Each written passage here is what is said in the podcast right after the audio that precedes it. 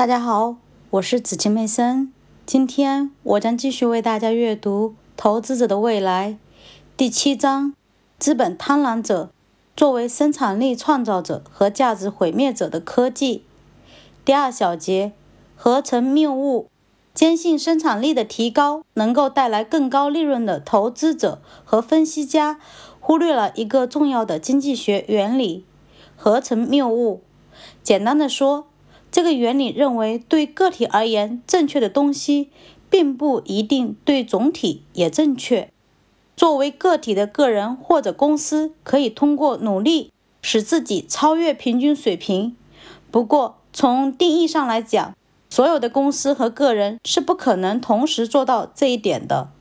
与之类似，如果一家公司采用了能提高生产力的策略，而这种策略是其竞争对手无法实施的，那么这家公司的利润就能增长。但是如果所有的公司都可以获得某种新技术并加以应用，那么结果是成本和价格的下降，生产力发展的好处去了消费者那里。世界上最伟大的投资家沃伦·巴菲特对合成谬误有很好的理解。当他于1964年买下仿制企业伯克希尔哈萨维公司时，这家公司处于亏损状态。不过，伯克希尔的收入很多。巴菲特对于他的经理们止住亏损势头抱有很大的期望。和其他仿制企业一样，困扰伯克希尔的主要问题是高额劳动力成本及来自国外的竞争。为了解决这些问题，伯克希尔哈萨维的管理层向巴菲特提交了一系列旨在提高劳动生产力和降低公司成本的计划。据巴菲特记载，每项建议看起来都能立即起到作用。实际上，按照标准的投资回报率测算，这些建议能够带来巨大的经济利益，比将相似的投资投入到高利润的糖果和报纸行业中去的回报还要大。然而，因为对于合成谬误的理解，巴菲特从未采纳过一条投资建议。巴菲特知道，多数的纺织企业都有能力实施这些改进措施，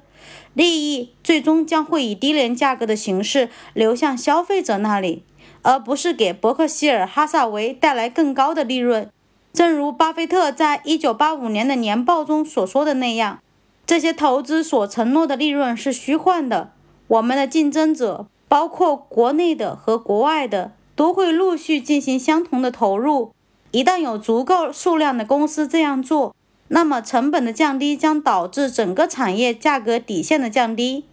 从个体上看，每个公司的投资决策似乎是划算并且理性的；然而，总体看来，各个公司的决策相互抵消。这类似于每个观看游行的人为了看得更清楚一点，都踮起脚尖的情况。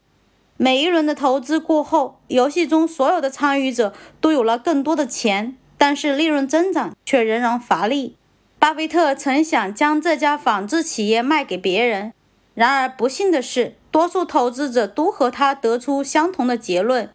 他别无选择，只好让伯克希尔哈萨维关门。并变卖了所有的纺织业务，不过企业的名称被保留了下来，并在后来成为了世界上最著名也是最成功的封闭型投资公司。巴菲特举了一个反例来说明自己决定的正确。柏林顿工业公司也是一家纺织企业，选择了与伯克希尔哈萨维截然不同的道路。在巴菲特买下伯克希尔哈萨维后的二十年。柏林顿工业公司花费了大约三十亿美元的资本支出，用于厂房设备的现代化以及劳动生产能力的提高。然而，该公司股票的表现却落后于市场。正如巴菲特所说：“看看这些股票持有者糟糕的结局，你会明白，当许多智慧和精力被一个错误的前提指挥时，将会发生些什么。”这个错误的前提并不仅仅存在于纺织行业中。强有力的证据显示，那些资本支出水平最高的公司，有着整个市场上最差的股票业绩。我在这里构建了五个投资组合，按照资本支出销售收入的比例高低排序。这些投资组合在每年十二月三十一日，根据最近十二个月的销售收入和资本支出数据重新归类。图一显示了拥有最高和最低及资本支出比上销售收入比率的公司的累计收益与标准普尔五百指数相对比的情况。对比的结果给了那些认为资本支出是利润之源的人当头一棒。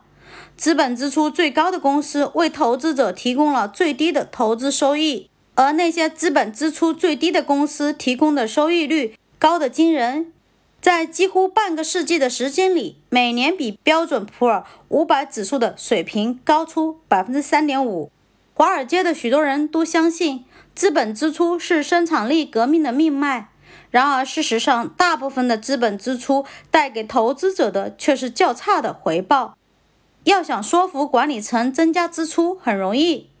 因为别人都在这么做。不过，随着消费者需求以及技术条件的变动，今天看来不错的项目，到明天也许就成了明日黄花，而那时留给公司的只是债务和资金短缺。人们最后发现，他们为了满足将来需要的灵活性，不但没有提高，反而还下降了。